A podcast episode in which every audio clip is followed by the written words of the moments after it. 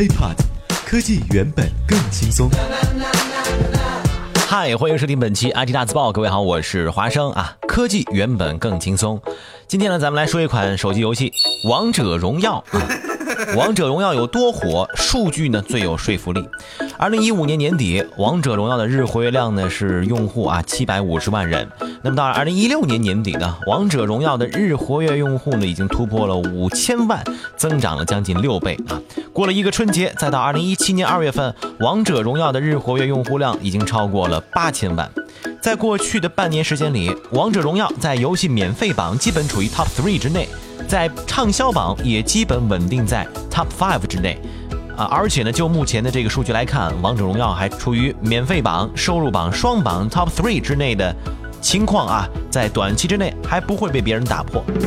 不断有人安利，也不断有人被安利，王者荣耀的用户量在过去一年就像滚雪球一样不断膨胀啊，也成为了手游领域最大的胜利者。除了用户活跃量巨大之外，王者荣耀呢最让同行担心的那就是占据了玩家的大量时间，因为啊。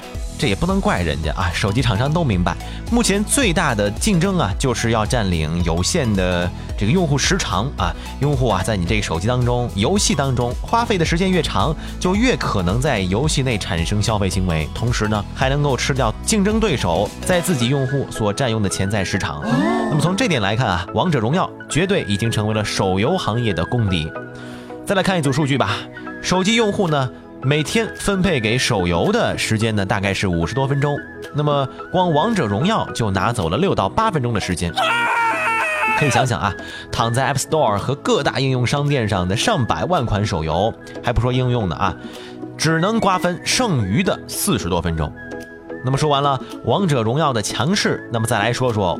打造王者荣耀的团队究竟又是怎样的一群大神呢？首先呢，大家都知道王者荣耀是腾讯出品的游戏，那么团队的名字啊是琳琅天上啊游戏工作室，产品经理是姚晓光。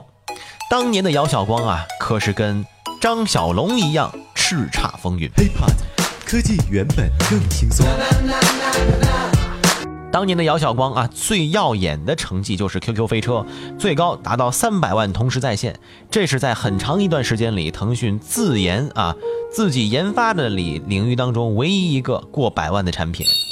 不过呢，要是论名气，姚晓光在游戏圈里面知名度确实很高，但是跟张小龙啊，却是完全没有办法相比。在加入腾讯之前，姚晓光就已经制造出了幻灵游戏。暗黑在线等等的一些大型游戏。那么说起这些游戏呢，可能各位还不太知道，但是要说起他们的竞争对手，估计你一听就明白了。一个是盛大的传奇，另一个就是网易的大话西游。要知道，其中的大话西游让网易的股价在一年之间上涨了一百多倍。不过呢，大概谁也没想到，到了腾讯的第二年，姚晓光就被决策层钦点啊，负责开拓自研手游，就是自主研发的手游。还搞定了非常复杂的跨部门协作。要知道，在一家上千亿的公司里面啊，协调部门之间的协作是一件非常困难的事情。但是姚晓光随后呢，也就交出来了《天天酷跑》《天天爱消除》等一批微信游戏，都很成功。那说到腾讯对于手游的重视，还是要追溯到二零一二年。二零一二年下半年，微信呢就已经拿下了两亿用户，当时呢叫做无人可挡，到现在也是啊。马化腾出去演讲，见谁都说啊，拎着谁都说，腾讯呢要做一个移动互联网开放平台，而且讲了很多。但是后来啊，事后大家只记住一句话：移动互联网最先规模盈利的可能在移动游戏方面，那就是手游啊。那两年，因为玉龙在天啊，腾讯终于有一款能够拿得出手的自研大型。RPG 总算是延挽回一点颜面吧，但是在页游上的失利啊，就是网页游戏上的失利，再加上我叫 MT 已经在手游市场里面跑了出来，所以说呢，说那个时候啊，腾讯不着急那是假话。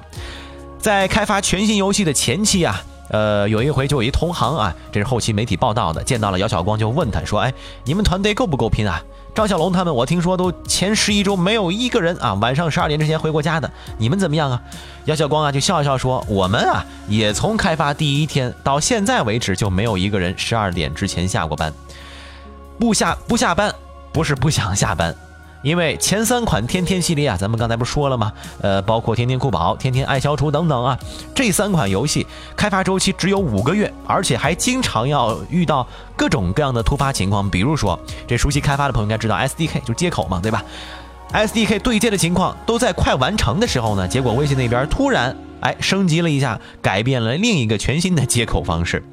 这事儿你说这这估计要搁一个小公司啊，都是要崩溃的事儿。和张小龙的微信团队配合呀，呃，想想也能知道是一个不太容易的事情。因为原本，比如说啊，原本这天天爱消除是要作为首款微信游戏亮相的，结果等到微信五点零上线之后，那天团队一看啊，才发现微信自己个儿搞了一个打飞机这么一款游戏，这不光占据了微信首款游戏这么一个位置，而且流量一下子还被吸引过去了。不过呢，后来，呃，根据很多朋友的采访啊，媒体的采访，呃，姚晓光也说，其实当时啊，也要感谢张小龙，为什么呢？因为打飞机这款游戏确实帮助玩家建立了送心呐、比拼呐等等的玩法习惯，也为后来这天天系列的手游提供了很好的玩家教学基础。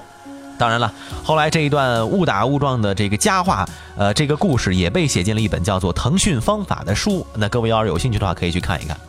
天天系列呢，我们都知道，最后的成绩也都很不错。打完了这场仗，姚晓光接管的工作室也是越来越多了。呃，比如说二零一四年啊，八大工作室重组啊，改成四大工作室，像琳琅、呃天美易游和卧龙工作室这几个，大家要是玩这个腾讯游戏啊，这开头应该都都注意过，都全部并到了天美，由姚晓光总负责。并入天美之后啊，那其中卧龙工作室只花了七个月做了一款手机游戏手游版的撸啊撸，叫做《英雄战记》。结果呢，互娱底下这光速工作室呢也出了一款手游撸啊撸，叫做《全民超神》。哎，这说实话还是华生玩的唯一一款手游撸啊撸啊。呃，后来个人还是更喜欢我。这个电脑版的操作细节啊，呃，那么这两款手游呢，还在同一天开启测试，这叫狭路相逢啊。那么最终《英雄战记》被痛扁了一顿，那么各项数据都不如《全民超神》，区别的部门呢要资源。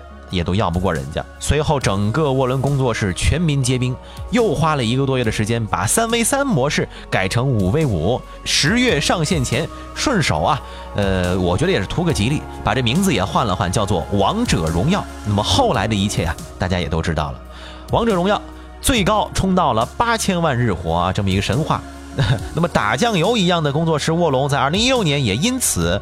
年初突然拿到了公司级的业务突破奖，这个奖的分量到底有多重？同年还拿到这个奖的就是春节红包联合团队。现在呢，王者荣耀全国人民都在玩，但是姚晓光和他的团队对于外人来说，依旧是蒙着一层神秘的面纱。OK。以上就是本期 IT 大字报的全部内容，呃，也欢迎大家关注我们的喜马拉雅账号。如果想和华生取得更多的交流，可以添加我的个人微信，就在我的节目简介备注当中。我们下期再见，拜拜。